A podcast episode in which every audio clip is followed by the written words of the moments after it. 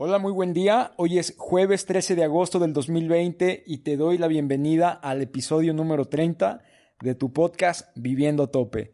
El podcast para todos aquellos que sabemos la importancia de vivir en el presente y queremos sacarle el mayor provecho posible.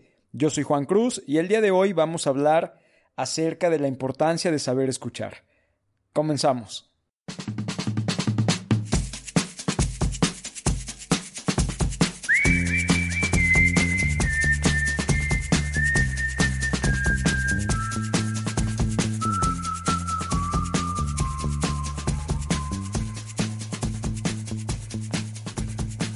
Todos en algún momento de nuestra vida eh, nos ha tocado escuchar a alguien, ya sea sus quejas, sus preocupaciones o sus triunfos. Muchas veces nosotros también hemos sido aquellas personas que necesitan ser escuchadas. Y últimamente se ha visto mucho por ahí la importancia de escuchar de una manera muy activa.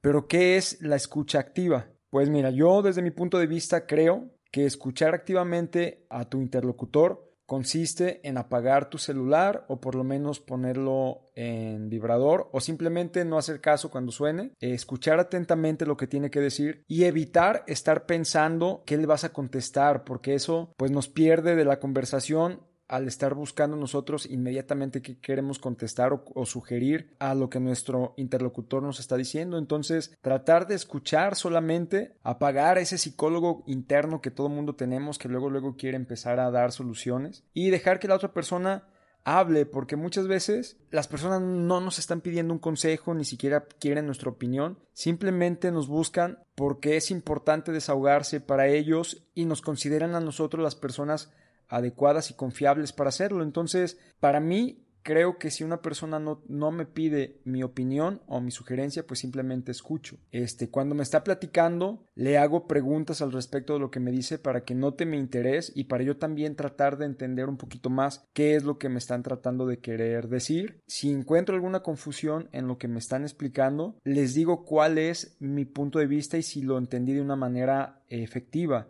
Si no, le pido que me dé otro ejemplo para poder ahora sí enlazar un buen entendimiento con lo que la persona me está tratando de decir y lo que yo estoy entendiendo. Pero bueno, yo no soy una autoridad en esto de saber escuchar. Esta es la manera en la que para mí es escuchar de una forma activa.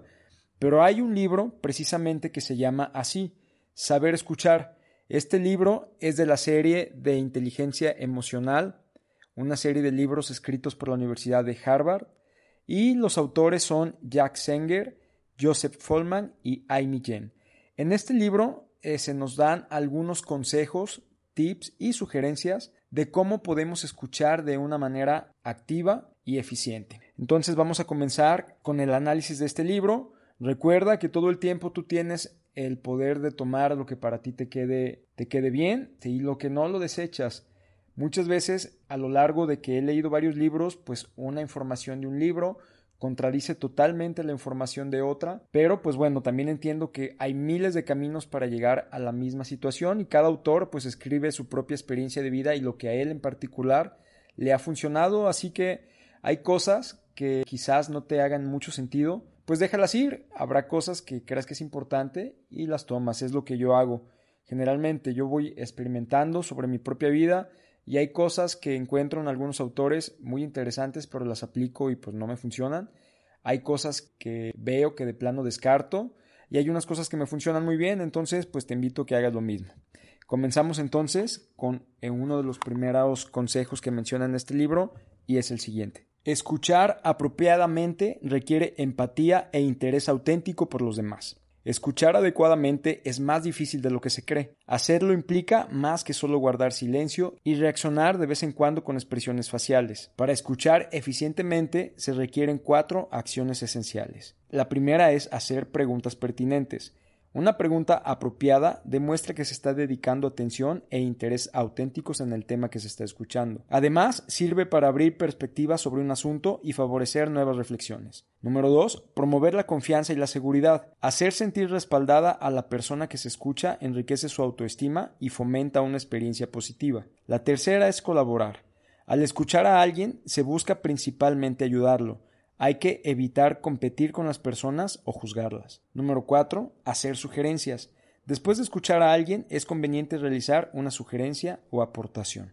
El otro punto que nos menciona es que el estrés, la falta de concentración y los prejuicios personales son elementos que bloquean la habilidad de escuchar. Es frecuente que los líderes estén tan concentrados en su propio rendimiento y en la calidad de sus intervenciones al hablar que no prestan atención a lo que dicen sus colaboradores. En lugar de escuchar, piensan en cuáles serán sus siguientes respuestas. En realidad, muchos líderes ignoran que escuchar a sus colaboradores es parte esencial de su trabajo. En otros casos, la soberbia les hace pensar que no tienen nada que aprender de su interlocutor por lo que no vale la pena escucharlo. Al respecto, es necesario mantener una mente abierta, disponerse a escuchar las ideas que tu interlocutor tiene y observa si dejas de escuchar cuando te sientes emocionalmente incómodo. También nos dice que las emociones positivas y negativas influyen en la habilidad de escuchar. Existe una relación directa entre las emociones y la capacidad de escuchar. Las personas somos más receptivas cuando escuchamos algo que nos agrada y que coincide con nuestros propios valores. Al mismo tiempo, la mente tiende a bloquearse y a desviar la atención cuando recibe un mensaje que se opone a sus prejuicios o sentimientos. En estos casos, es común que se interrumpa a quien está hablando o se le incomode con algún tipo de preguntas. Por esta razón es necesario mantenernos atentos a los juicios y prejuicios que nos genera un interlocutor mientras habla. Solo después de que él termine de hablar, nosotros debemos reflexionar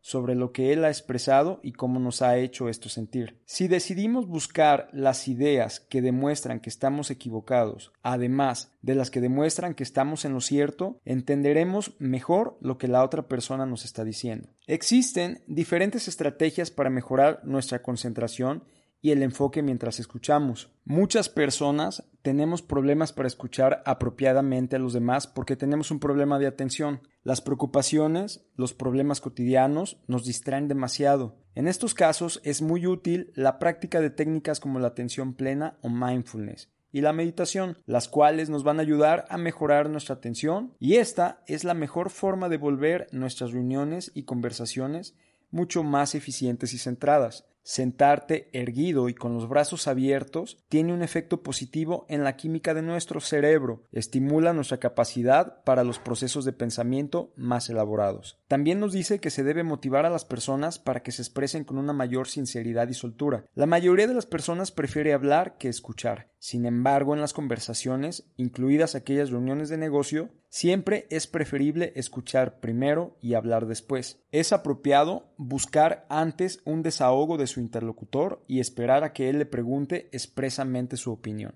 Mientras más cómodo se haya sentido hablando con usted, más receptivo se mostrará a sus ideas y sugerencias. Hay que dejar bien claro que ha comprendido cuáles son sus necesidades inmediatas y que puede ayudarlo a cubrirlas. En este libro también se nos dice que para cambiar la mentalidad de la gente, primero hay que escucharla. Los líderes frecuentemente cometen el error de amonestar a sus colaboradores antes de escuchar lo que tienen que decir. Escuchar es el primer paso para abordar una cuestión problemática con alguien y para buscar cambiar su actitud. Escuchar consiste en ir más allá de nuestros propios intereses, significa querer saber más y preocuparse por los intereses de los demás. Nos dice también que podemos usar los seis tipos de frases que representan los valores de una comunicación efectiva, y estas son colaboración, empatía, reconocimiento, respeto, legitimación y apoyo. Las frases de colaboración son las frases que expresan su disposición para trabajar juntos y lograr objetivos comunes. Las frases de empatía muestran comprensión y preocupación por su interlocutor. Las frases de reconocimiento son cumplidos hechos hacia tu interlocutor que sean honestas. Las frases de respeto reconocen la valía e importancia de tu interlocutor.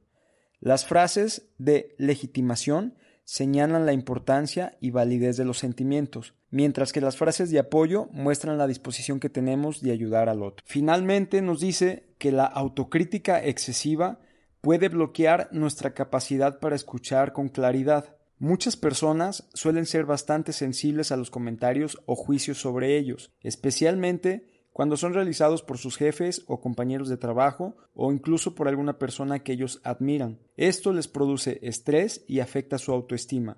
Sin embargo, es importante que elijan a qué comentarios prestarles atención y a cuáles no. Para esto, deberás reconocer quién está hablando y cuánta autoridad tienes sobre el tema, y sobre esto tú mismo vas a elegir qué vas a escuchar y qué no. Estas voces o juicios contra usted también pueden provenir de tu propia mente. No es raro que las personas sean los jueces más duros y crueles de sí mismos. Si detecta que usted se está descalificando, una buena estrategia es imaginar que estos juicios negativos son hechos por otra persona. Esto le va a permitir tomar distancia de ellos. Cuando surja una crítica destructiva en su interior, pregúntese si realmente vale la pena detenerse en ese reproche y escuchar esa voz.